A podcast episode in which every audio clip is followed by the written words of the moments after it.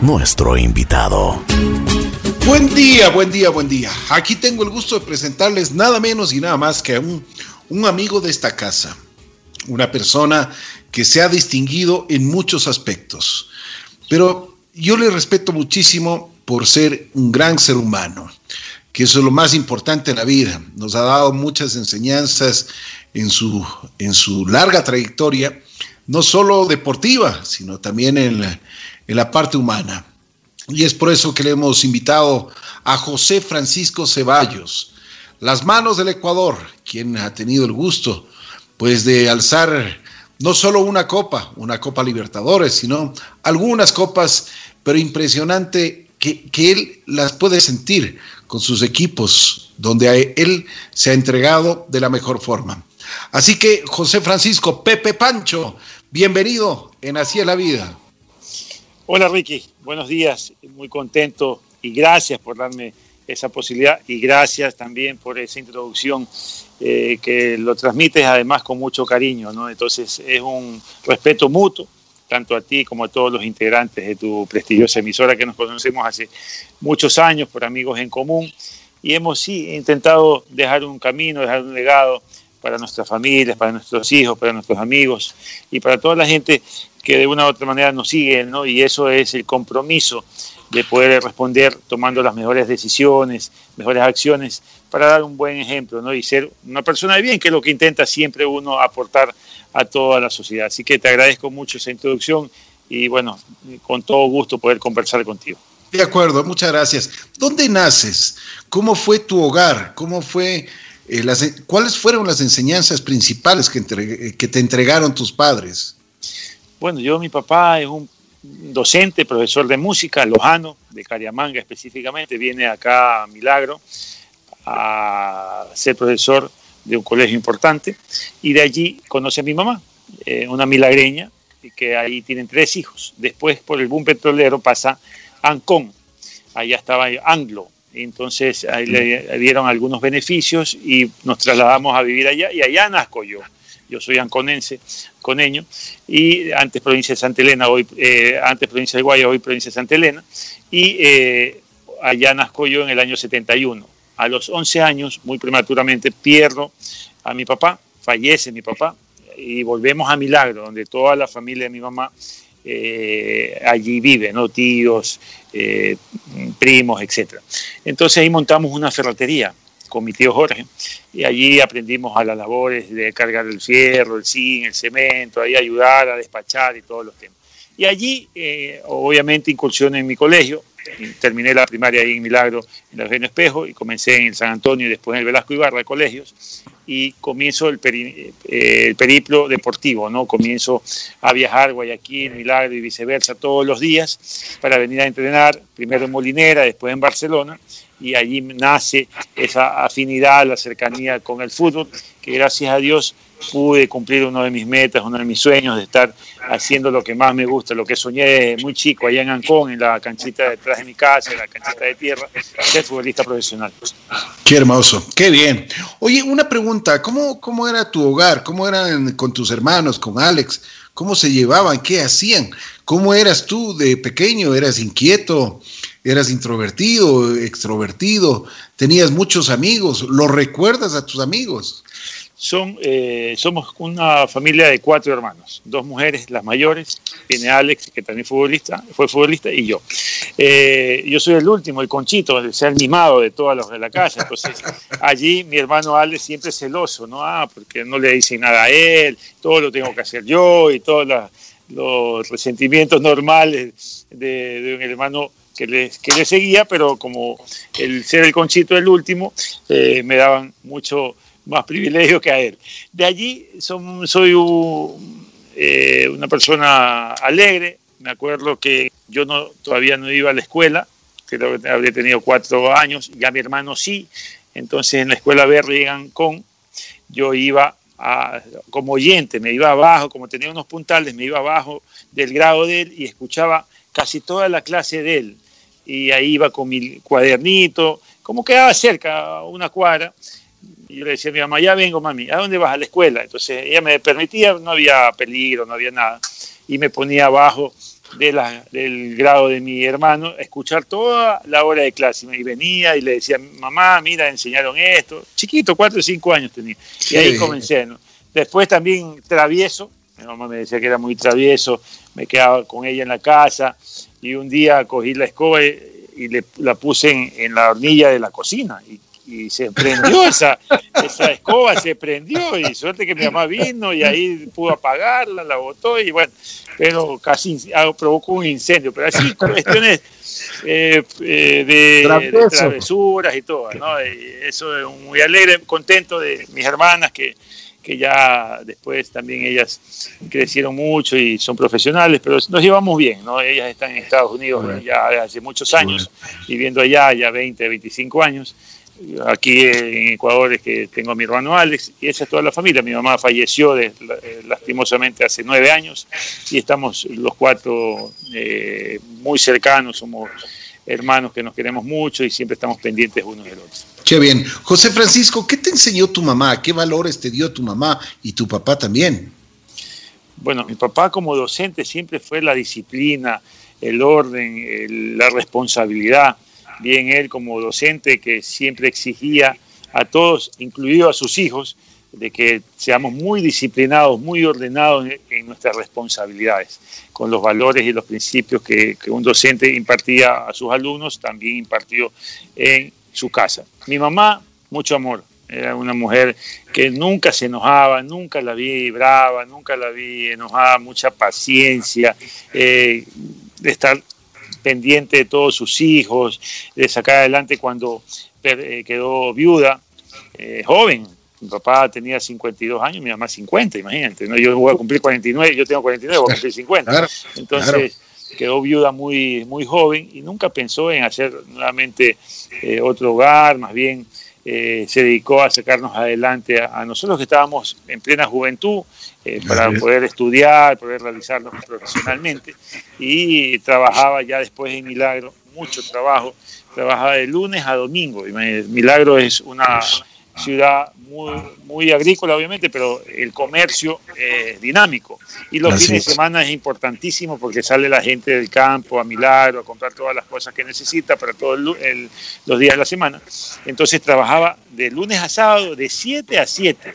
Solo tenía una hora para ir a almorzar que de 12 a 1 pero de 7 a 7 y el domingo de 7 a 1 de la tarde, que a veces se extendía hasta las 3 de la tarde. Una mujer muy trabajadora, eh, muy responsable, pero eh, que nos enseñó y sobre todo eh, a tener mucha paciencia y amor, respeto hacia todas las personas. Qué bueno, qué bueno. Y eso se nota que eso, eso trascendió en ti, en tus hermanos, que pues han, han podido crecer en ese sentido. ¿Por qué? Y, tú te referías hace un ratito de la cancha de atrás, así de tierra. Ahí empezaste. ¿Cómo, cómo empiezas? ¿Empezaste de arquero o eras centro delantero? ¿O qué te gustaba jugar? Yo era un flaco, alto, eh, sin músculos, sin nada. Mi hermano siempre le gustó el arco, entonces eh, íbamos a la canchita. Yo habría tenido ahí entre 8, 9 años, 10, y entonces él quería tapar y él en el arco se ponía y yo le pateaba. Después ya llegaban los grandes, los de la edad de mi hermano, y ya me sacaban, ya no me daban jugar, que eres muy chiquito, yo necio ahí quería meterme, no, me llevo la pelota y todo, pero bueno, eh, en esa eh, encrucijada estábamos siempre, pero al principio eh, yo era jugador de campo, me, me gustaba hacer defensa, básicamente allí. voy a Milagro y allá arman un equipo que informalmente un torneo, se llamaba Perullina, antes de incursionar a equipos como Molinera y Barcelona en segunda categoría, etcétera. Entonces, allí comencé yo de central, de defensa central, como era alto, flaco, espigado, todo el tema. Eh, y un día falta el arquero. Eh, Gillo Rosinoli, que era un gran amigo mío, Gillo, eh, faltó.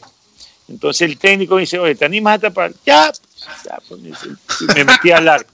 Imagínate, entrenábamos en la parte de atrás del terminal terrestre en Milagro.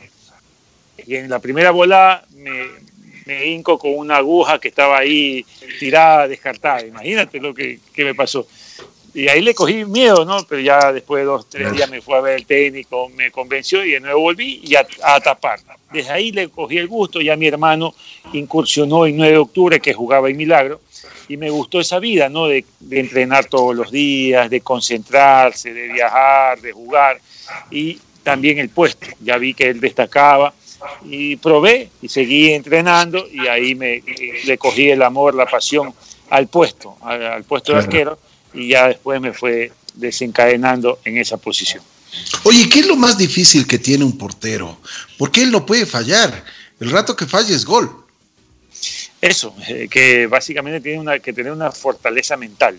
Porque normalmente a veces te puedes equivocar y ahí uno en ese momento quiere cavar un, hueco en la tierra y meterse ahí y no salir más, ¿no? Porque es responsable claro. directo de la pérdida. Pero tiene que tener una fortaleza mental de que a veces te hace un gol así a los 10 minutos del primer tiempo, te faltan 80 más.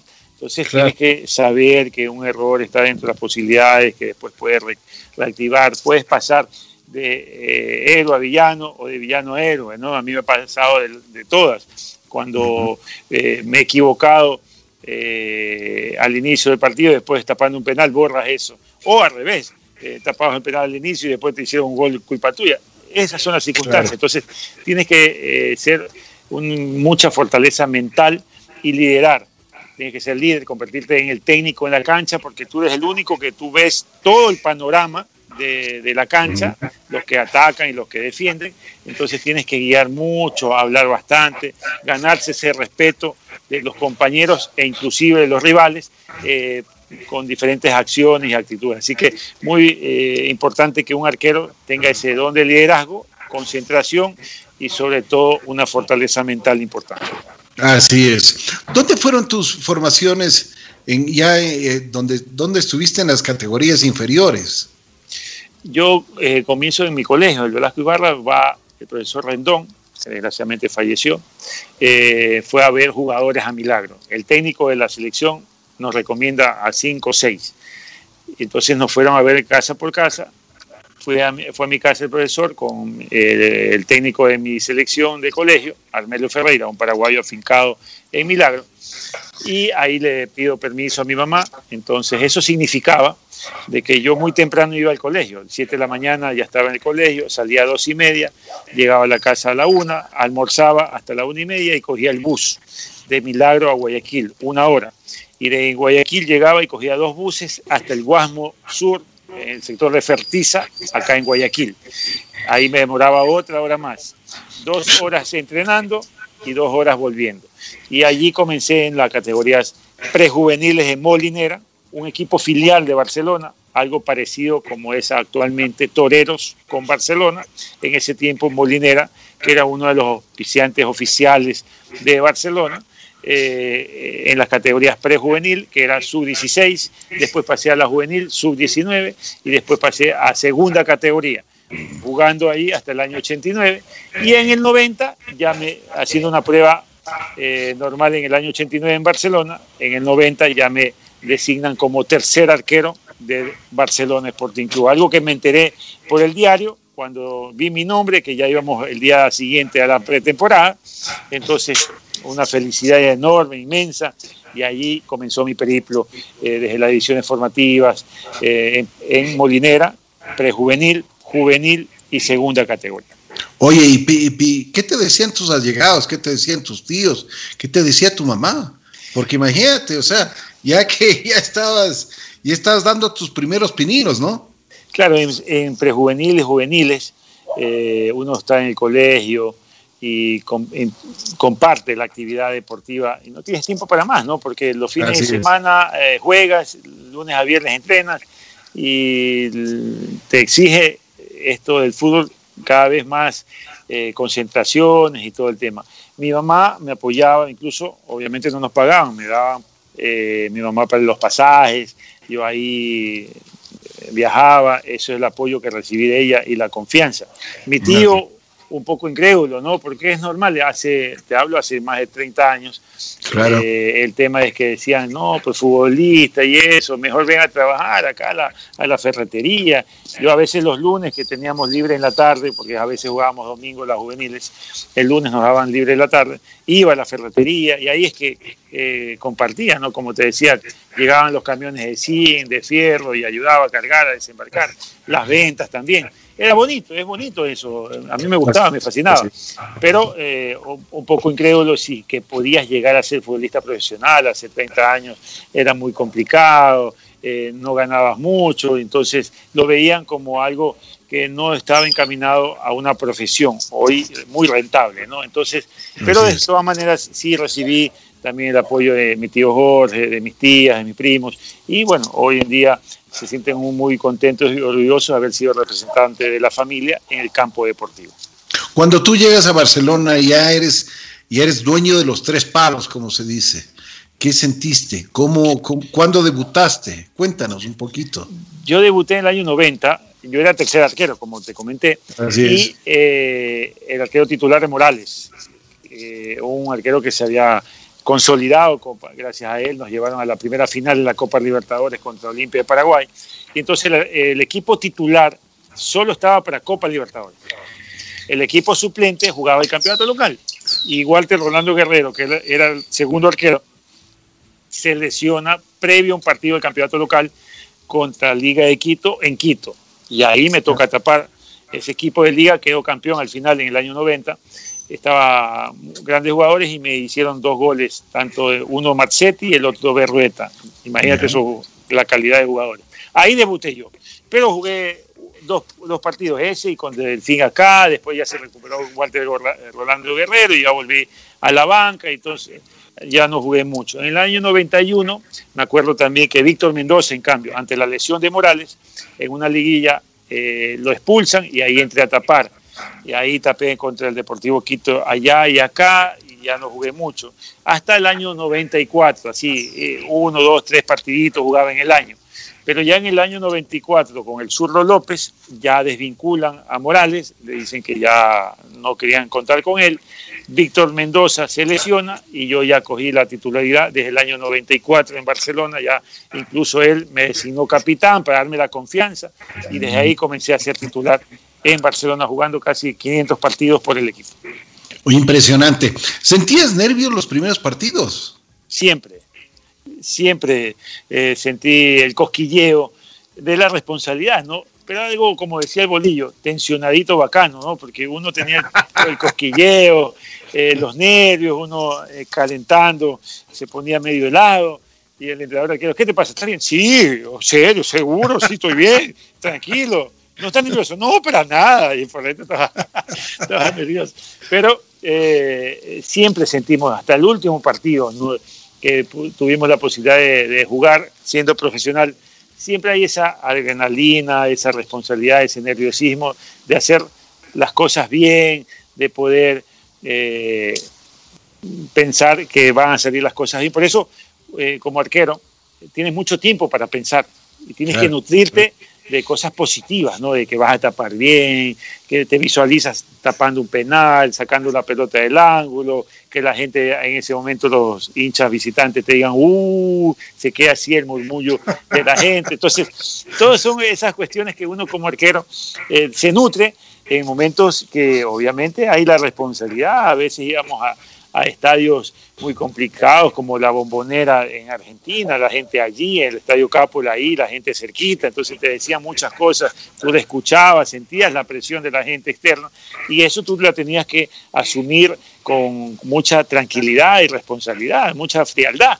Y entonces allí se tiene que tener una fortaleza mental importante. Así es, así es. Es importante lo que tú dices porque la fortaleza que, que tienes en, en, la parte cerebral es, tiene que ser pero vital para una persona como un gran deportista de élite. Oye, José Francisco, ¿qué pasó cuando te llamaron por primera vez, por primera vez a la selección? ¿Qué sentiste? Uy, un orgullo, no lo podía creer. Ese año 94, lo que te menciono, que ya comencé a ser titular en Barcelona, hay un partido amistoso en Perú, eh, perdón, en Machala contra Perú entonces me convocan. Era, jugamos el domingo eh, y a la noche tenía que estar en la selección presente. Era un momento de una transición de la selección, estaba de técnico interino Carlos Torres, el Palillo Torres Garcés, entonces nos convocó, me acuerdo, junto a César Vallejo, otro arquero que habíamos estado juntos en la selección sub-23 con Jacinto Espinosa.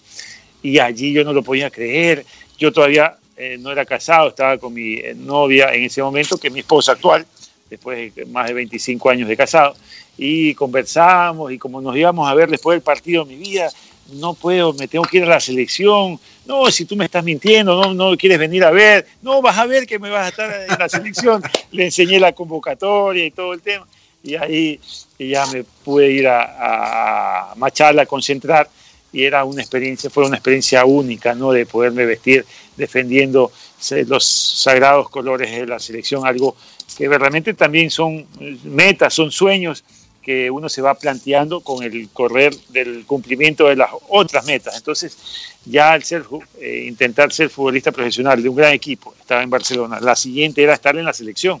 Y ahí yo ya iniciaba mi camino de ganarme la posibilidad del derecho justamente con honestidad, ahí estando en la selección.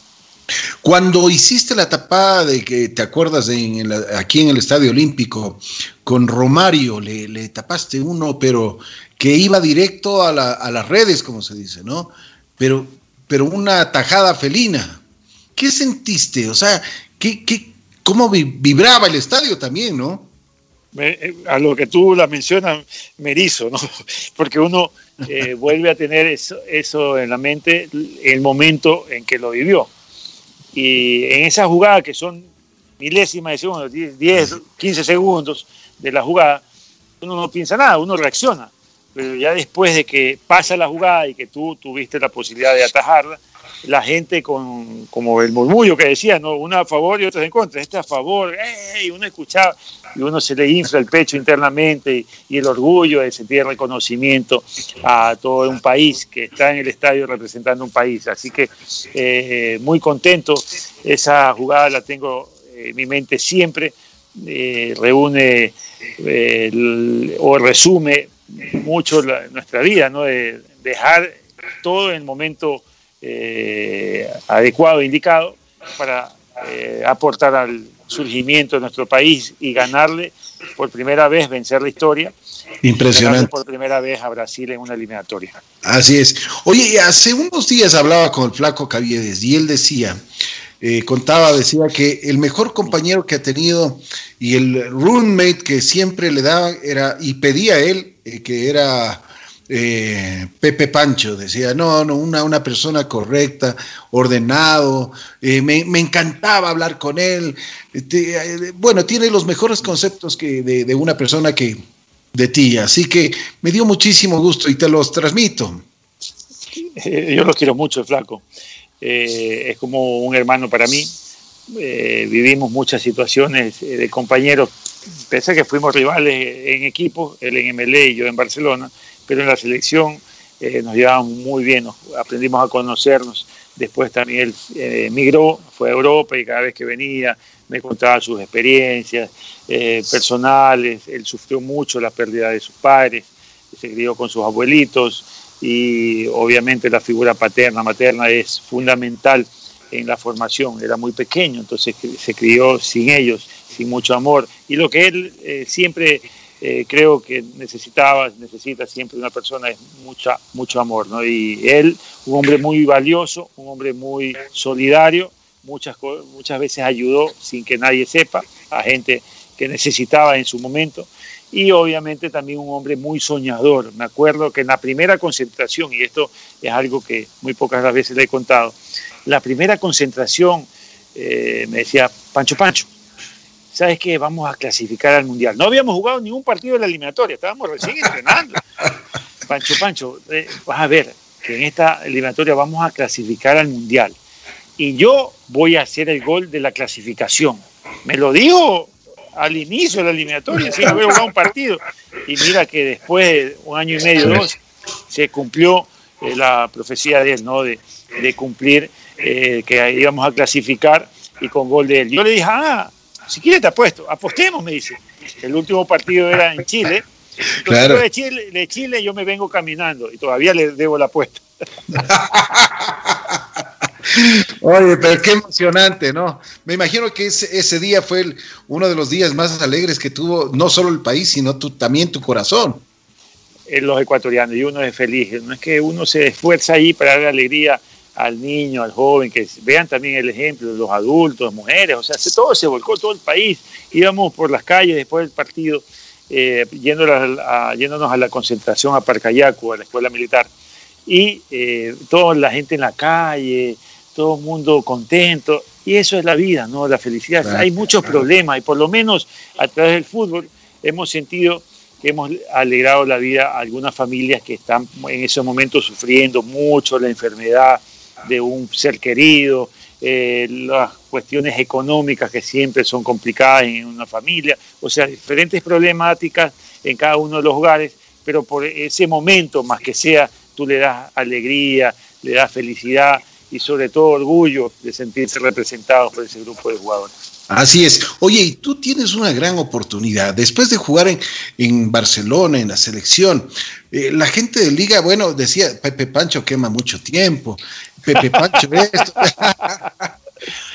se, queda, se queda con el balón y bueno, y el rato de los ratos vienes acá a la ciudad de Quito y entras a, a Liga Deportiva Universitaria y te ganas el corazón de esa hinchada que hace unos, unos meses te decía que Pepe Pancho no, no, no, no, y el rato los ratos, Pepe Pancho sí, sí, sí, sí, Pepe Pancho es el ídolo. Era comprensible no, no, no, no, porque hubo mucha rivalidad, eh, yo estaba muy identificado con Barcelona y acrecentó esa rivalidad contra Liga por el tema de no ganarle en su estadio, inclusive dos veces hubo eh, golpes entre jugadores y todo el tema, entonces se había acrecentado la rivalidad. Y yo también ya estaba entrado en edad, ¿no? Porque había salido de Barcelona en el 2006 ya con 35 años, 36 años iba a cumplir, me fue a la SOE, un equipo recién ascendido, tuvimos un buen año, pero ya tenía casi 37 años. Y en Liga el equipo campeón del Ecuador. Iba a jugar Copa Libertadores. Y en términos generales, eh, traje este viejo, así yo lo veía, ¿no? Entonces, eh, es comprensible ese no, no, no, y era una motivación. El único, eh, la única inquietud que yo tenía era cómo me iba a recibir la gente de Liga desde un principio. Y ellos, espectacular, me recibieron desde un inicio, eh, que me hicieron sentir como que yo había estado en Liga muchos años. Ese fue el tema de que me sirvió mucho para sentarme allí eh, en la institución desde un comienzo, inclusive venimos acá a una Copa del Pacífico a Guayaquil y le ganamos en penales a Emelec en su estadio, entonces ya de ahí me gané ya el posicionamiento, la entrada y ya el respeto y el, obviamente eh, la confianza, que es fundamental. Y eso lo recibí yo y por eso me animé en el día de la, de la Noche Blanca, de la presentación del, del, equipo, viendo que todas las condiciones se prestaban. Teníamos un equipazo, éramos Así los es. Jugadores que tenían hambre de gloria, no el hecho se conformaban por haber sido campeones, sino en cada entrenamiento yo los veía que se tiraban al piso, ese Ram Berbera se tiraba al piso, metía planchazos, codazos, el otro eh, te mande el Piojo Manso con su calidad, metía sus pases, los tiros libres, el Pato Urrutia con su dinámica, conocía al Taca Bieler, su vena goleadora, Joffre y, y Chucho Bolaños, Joffre Guerrón, con su velocidad, la defensa liderada con el Beto Araujo, Renan Calle, Jairo Campos, Paulo Ambrosio, o sea, teníamos un equipazo, dirigentes que tenían todo organizado, don Rodrigo Paz, Esteban Paz, eh, don Huguito Mantilla, el doctor Vaca, eh, todo bien organizado, Santiago Ja como de gerente deportivo, coordinador, tenía mucha cercanía con los jugadores, la parte administrativa, Lupita, Maggie, con toda la gente eh, bien organizada en el estadio don Marcelo Valencia, o sea, me acuerdo clarito de toda la muy buena gente del, de, del equipo de trabajo. Teníamos todas las condiciones. Había sido campeón en 2003, 2005, 2007 Liga, tenía proceso. Entonces, todo eso daba las condiciones para que me pueda animar y decir y sentir que estábamos listos para conseguir algo importante internacionalmente y por eso me animé ese día a decir, vengo a ser campeones de América. Así es, y lo conseguiste. ¿Cómo te sentiste ese momento cuando jugaron con el Fluminense? Un partidazo y te mandaste tres penales y los atajaste.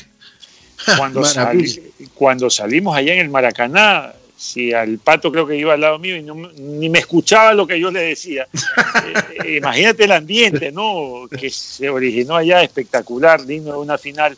Y como vuelvo, te repito, es esa canchita de la, atrás de mi casa, eh, allí sentado en el balón, apoyado al tubo del arco, soñando qué partido quisiera jugar, era ese, ¿no? En un estadio histórico como el Maracaná, en una final de Copa Libertadores, eh, en un estadio lleno y después tapar penales y con eso ser campeón es algo que eh, tú ni soñabas hacerlo, pensabas que ser campeón, pero no cómo se dio toda la historia. Pero eh, verdaderamente se dio un partido ida y vuelta, tanto en Quito como en Brasil, atípico de una final, porque en una final de una Copa Libertadores casi siempre es muy cerrado, no hay muchos goles, esto fue toma y daca, toma y daca, atacaba y defendía, atacaba y defendía. En Quito se hicieron seis goles y en Brasil cuatro, o sea, diez goles en dos partidos, bastante, un promedio de cinco cada partido. Entonces eh, se habla de que Liga presentó un buen fútbol, Fluminense también, y allá ya en 90 minutos mantuvimos eh, la diferencia y la igualdad. Después fuimos a tiempos suplementarios y en penales tuvimos la, la dicha, la bendición eh, de poder ser campeones, ¿no? Ahí tenía eh, el compromiso de mis compañeros que siempre decían, no, vámonos a penales nomás, que ahí Pancho por lo menos siempre, mínimo tapa uno. Ah, fácil, por lo menos tapa uno. Ah, ya bueno, decía yo. Pero ya ese eh, fue un desenlace espectacular, soñado, de tapando penales, darle la, posibilidad conjuntamente con mis compañeros que tuvieron la certeza y la categoría de hacer penales, de convertirlos, ganar la Copa Libertadores. Oye, Pancho, una, una cosa, ¿qué, ¿qué te dijo, por ejemplo, tu esposa, tus hijos? Porque eso es lo más importante, esa es la intimidad que cada ser humano tenemos, ¿no? Ellos estaban en el estadio, viajaron conmigo, obviamente eh, también con el grupo de esposas, de familia, eh, eh, del, plantel. Eso es lo importante, que cuando se arman lindas familias, no solamente los jugadores, sino el entorno, dirigentes, cuerpo técnico, jugadores, personal, familia, etcétera, se hace tan fuerte y se genera buenas vibras y eso eh, origina éxitos. Y allí lo primero que hice al tapar el último penal fue a, a, agarrar a mis compañeros y de allí fue a buscar a mi familia que estaban allí a darle la el abrazo y el agradecimiento de que siempre estuvieron conmigo, en las buenas y en las malas. Cuando tuvimos, buenos momentos, salíamos eh, alabados y cuando también tuvimos las duras, estuvieron ahí para darme un abrazo y decirme que era el mejor, sabiendo que muchos decían que era el peor. Así que eh, esto, esto, esto es fútbol, esto es la vida y ellos que siempre han estado conmigo, por eso lo primero que hice al recibir la medalla fue entregarle la medalla a mi esposa llamar a mi mamá que estaba acá orando eh, en Guayaquil y agradecerle a toda mi familia que siempre estuvieron conmigo. Oye, ¿qué es tu esposa para ti? Mi compañera, eh, mi amiga y eh, el amor de mi vida, ¿no? de, que siempre ha estado allí apoyándome, pero también ubicándome, porque uno es un ser humano. Ah, cuando uno tapa bien, se le puede subir los humos a la cabeza, ah, ya te crees el mejor arquero y todo el tema, y, tienes diferentes actitudes. Entonces, a ver, muchachito, ven acá. Era como mi mamá, me ubicaba, me centraba, eh, le daba las quejas a mi mamá, mire, tiene esta, eh, esta diferencia. Entonces, como ser humano, uno vuelve a tierra y se centra, ah, tiene razón. Entonces, eh, ella ha estado siempre conmigo. como le dije, tenemos 25 años de casados hemos estado viviendo, teniendo las vivencias en todos los aspectos. Y ella, sobre todo, es mi amiga que quiere lo mejor para mí, para el hogar que hemos procreado con nuestros hijos. Y obviamente siempre es la más crítica porque te dice las cosas verdaderamente que te conoce, sabe cómo eres. Y si estás actuando de una forma no adecuada, obviamente ubicarte en ese momento, como te dije, la experiencia de, de creerte más cuando esto es eh, largo, ¿no? no creerse el mejor cuando se gana ni el peor cuando se pierde, tener un equilibrio emocional. Totalmente de acuerdo. Oye, el honor que tienes después de mm, cuando eh, te nombran ministro del deporte, ¿qué sentiste? ¿Qué hiciste? O sea, ¿qué es lo que, o sea, primero, ¿qué estabas pensando? Es lo que tú acabas de decir. ¿Qué hiciste? ¿Dónde me metí? yo. Hubo, muchos temas que yo que, quería, quería salir corriendo porque es de, muchos temas muy complicados al inicio. Me costó mucho incluso lágrimas, lloraba porque en la intimidad eran, son temas complicados y no salían y estaba la exigencia, eh, tenías que dar resultados y estaba también nuestro, nuestra responsabilidad. Entonces, allí eh, lo mejor es a veces rodearse de gente buena, muy capacitada, muy profesional, que te dé eh, algunos insumos para tú tomar las mejores decisiones. Y lo que intenté siempre desde un principio es acercarme mucho al deportista, eh, al deportista ecuatoriano, mucho, o sea, conocer más de cerca. Si uno sabía que en el fútbol hace falta apoyo, respaldo, inversión en el tema de la planificación y todo. Imagínate en los otros deportes que no es tan rentable como el fútbol, que son los, las pesas, el boxeo, el atletismo, que son deportistas que vienen muy de abajo y que tenían que para prepararse muy temprano ir a 4 o 5 de la mañana a entrenar, después ir a trabajar y después a la tarde nuevamente a entrenar. Eso en el alto rendimiento es complicado bajar una milésima de segundo para mejorar las marcas y ganar las medallas que también el país eh, tiene la capacidad.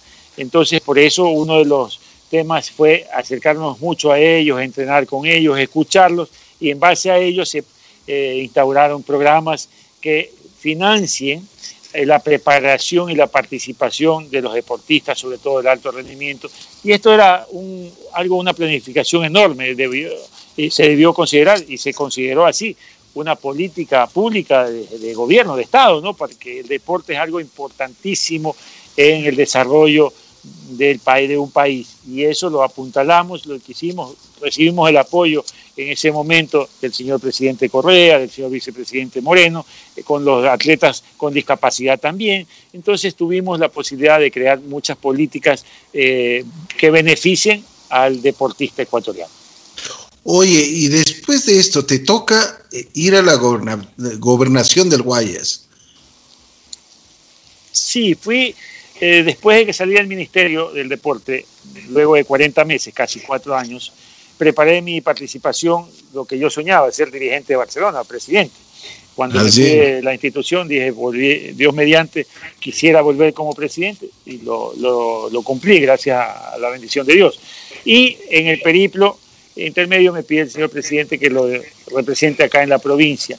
Y yo también encantado, ¿no? Siempre fue la propuesta de poder unir, eh, de trabajar mancomunadamente juntos y nunca tuve ningún inconveniente, reparo eh, poder juntarnos con el alcalde de Guayaquil, con todos los alcaldes de la provincia, con el prefecto en ese momento, o sea, con todas las autoridades locales para poder llevar adelante la política pública en los temas que nos concierten, ¿no? de gubernamentales, del Ejecutivo, pero también eh, temas muy sensibles como la seguridad o el tema social, de estar pendiente de todas las familias eh, guayacenses. Así que muy contento con esa experiencia también, ya un poco más eh, con un poco más de experiencia en el manejo público, en el sector público, por eso tuvimos la posibilidad ya de poder tener un manejo simultáneo con, conjuntamente con la administración de Barcelona. Entonces, eso sí, eh, dedicaba mucho tiempo a, las responsabilidades que tenía y los grandes perjudicados ahí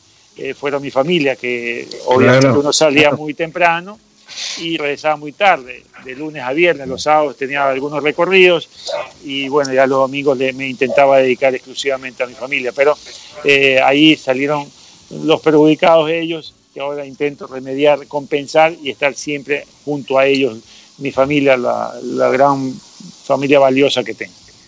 Lo quería dejar para para un capítulo aparte, porque tú eres presidente de Barcelona y lo haces muy bien, o sea, con otra visión, con una, una visión empresarial. ¿Cómo te fue? ¿Cómo te sentiste? ¿Sentiste mucho respaldo de la hinchada?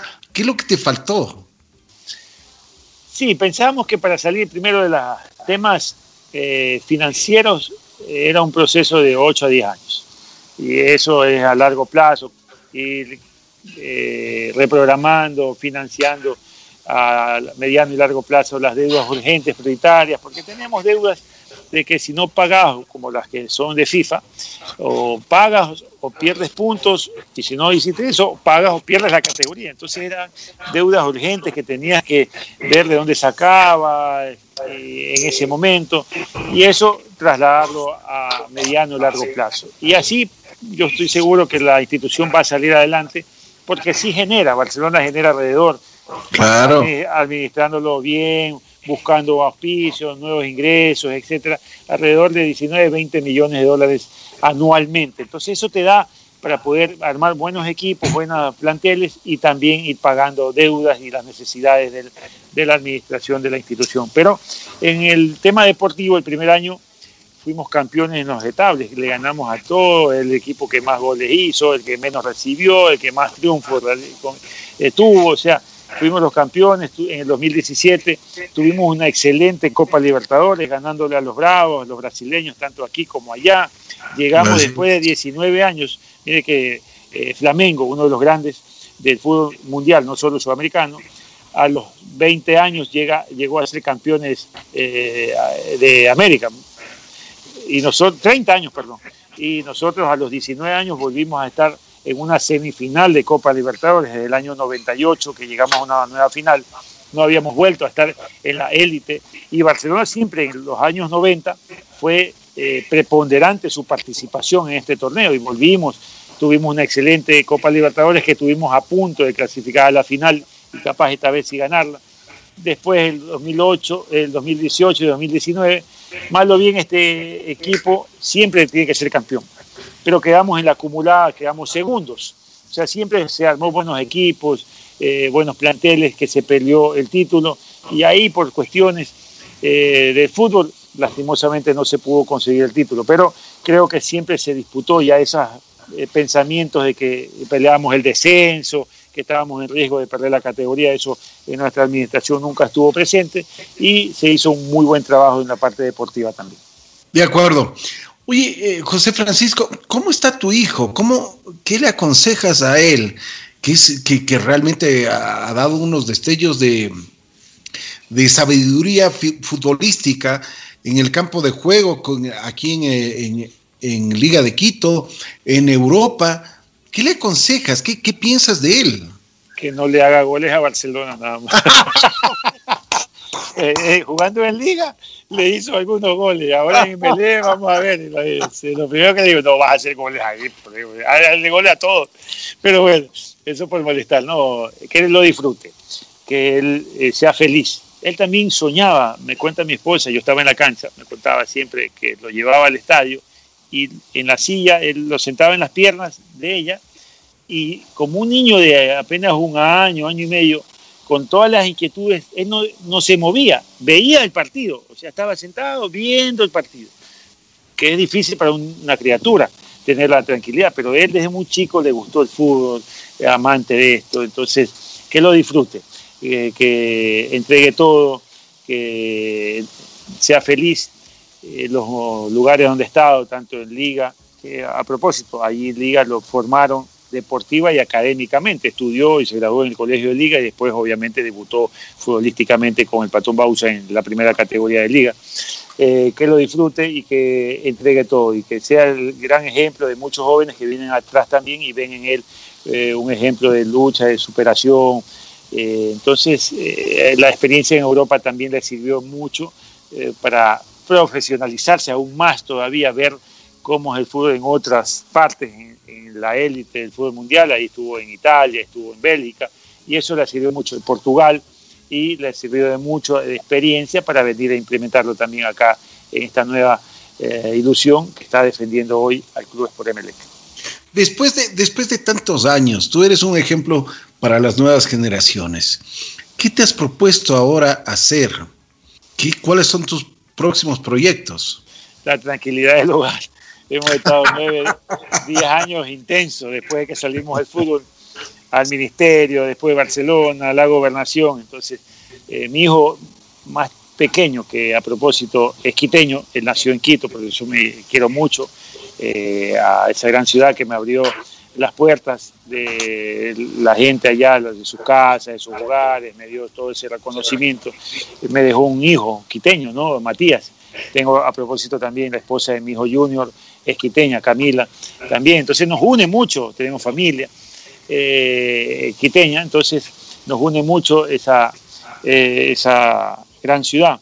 Y hoy estoy dedicado obviamente a mis cuestiones particulares en el sector más que todo agrícola, pero eh, dedicado también a mi familia, mi hijo Matías de 10 años, ha estado en estos 9 años con mucha intensidad, ida y vuelta, ida y vuelta. Entonces estoy eh, atendiéndolo a él, mucho tiempo paso con él, eh, también con Junior, que está hoy acá en Guayaquil, Gabriel, que también juega en Olomeo de Ribamba, trato de ir constantemente allá a Ribamba y estar cerca de ellos en la guía en el tiempo que lastimosamente, obviamente por las responsabilidades que asumimos, no los he estado muy de cerca, hoy estoy muy pendiente de ellos. Qué bueno, qué bueno, me alegro muchísimo. ¿Cuál ha sido el momento más feliz deportivamente hablando que ha tenido Pepe Pancho? Los títulos. En el fútbol son pocos y muchos se preparan, cientos, miles de jugadores en cada inicio de campeonato se preparan para ser el mejor.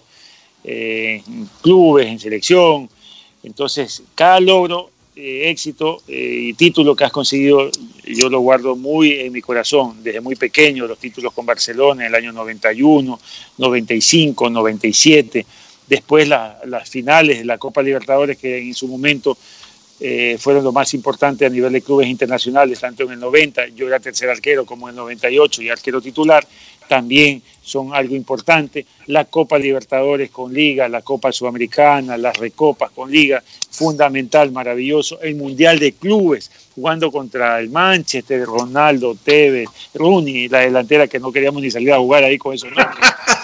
Eh, imagínate, eh, eso lo tengo presente siempre. El título contra eh, Emelec el 2010 en Liga también es importante. O sea, la clasificación al Mundial, si no es un título ganado, es un logro importante de haber vencido la historia. todos son algo muy importante, muy valioso, que resumen esfuerzo, resumen sacrificio, mucha dedicación y esos son eh, los recuerdos importantes y valiosos que uno se lleva para toda la vida. Qué bueno, qué bueno. Yo también tengo un recuerdo tuyo aquí. Tengo la, camiseta que muy gentilmente me diste de Liga Deportiva Universitaria y también me diste unos guantes. Gracias. guantes. De corazón, sí, gracias. Eres, eres una persona realmente que admiro mucho. Eres una persona que tienes además en tu corazón mucha gratitud con la gente y eso es importante en la vida, ¿no? La, formación que te dio tu madre, la formación que te dio tu padre, pues ha servido mucho para que seas un gran ser humano y que también seas un profesional, no solo en el ámbito deportivo, sino en, algunas actividades que tú te has desarrollado. Gracias, Ricky. Viniendo de ti, más aún las valoro y las pondero, porque vos también has salido adelante, eh, eres una persona muy trabajador y también transmites esa paz, esa tranquilidad, esa buena vibra. Y así a uno le va bien y por eso te va bien la vida a ti también, por ese don de gente. Te agradezco mucho, Ricky. Muchas gracias. Y gracias por haber aceptado esta invitación. Esperamos que no sea ni la primera ni la última y seguir conversando porque realmente nos, nos das muchas enseñanzas y esperamos de que esto sirva para que la gente, las nuevas generaciones, pues sigamos, sigamos avanzando en lo que este Ecuador necesitamos, ¿no? Gente de bien. Muchas gracias, igualmente un saludo a todos los seguidores de, tu emisora, de tu programa, y que uno lo que desea que nos vaya bien a todos, ¿no? Que dejemos las peleas, las disputas, más bien que eh, predomine la unidad en momentos más aún angustiosos, difíciles como el actual, que podamos tener la tranquilidad de trabajar en conjunto en beneficio de todas las familias, que nos salga bien librado, nos saque bien librado de esta pandemia. Dios, que oremos mucho para que mm, no haya más decesos, más complicaciones en las familias ecuatorianas. Un fuerte abrazo a ti y a todos tus seguidores. Muchas gracias. Pepe Pancho Ceballos, nada menos y nada más estuvo con nosotros, las manos del Ecuador y también un gran ser humano. qué vivencias, ¿no? Eso es lo que más destaco yo de este gran ser humano, nada menos y nada más, estuvo en Así la Vida.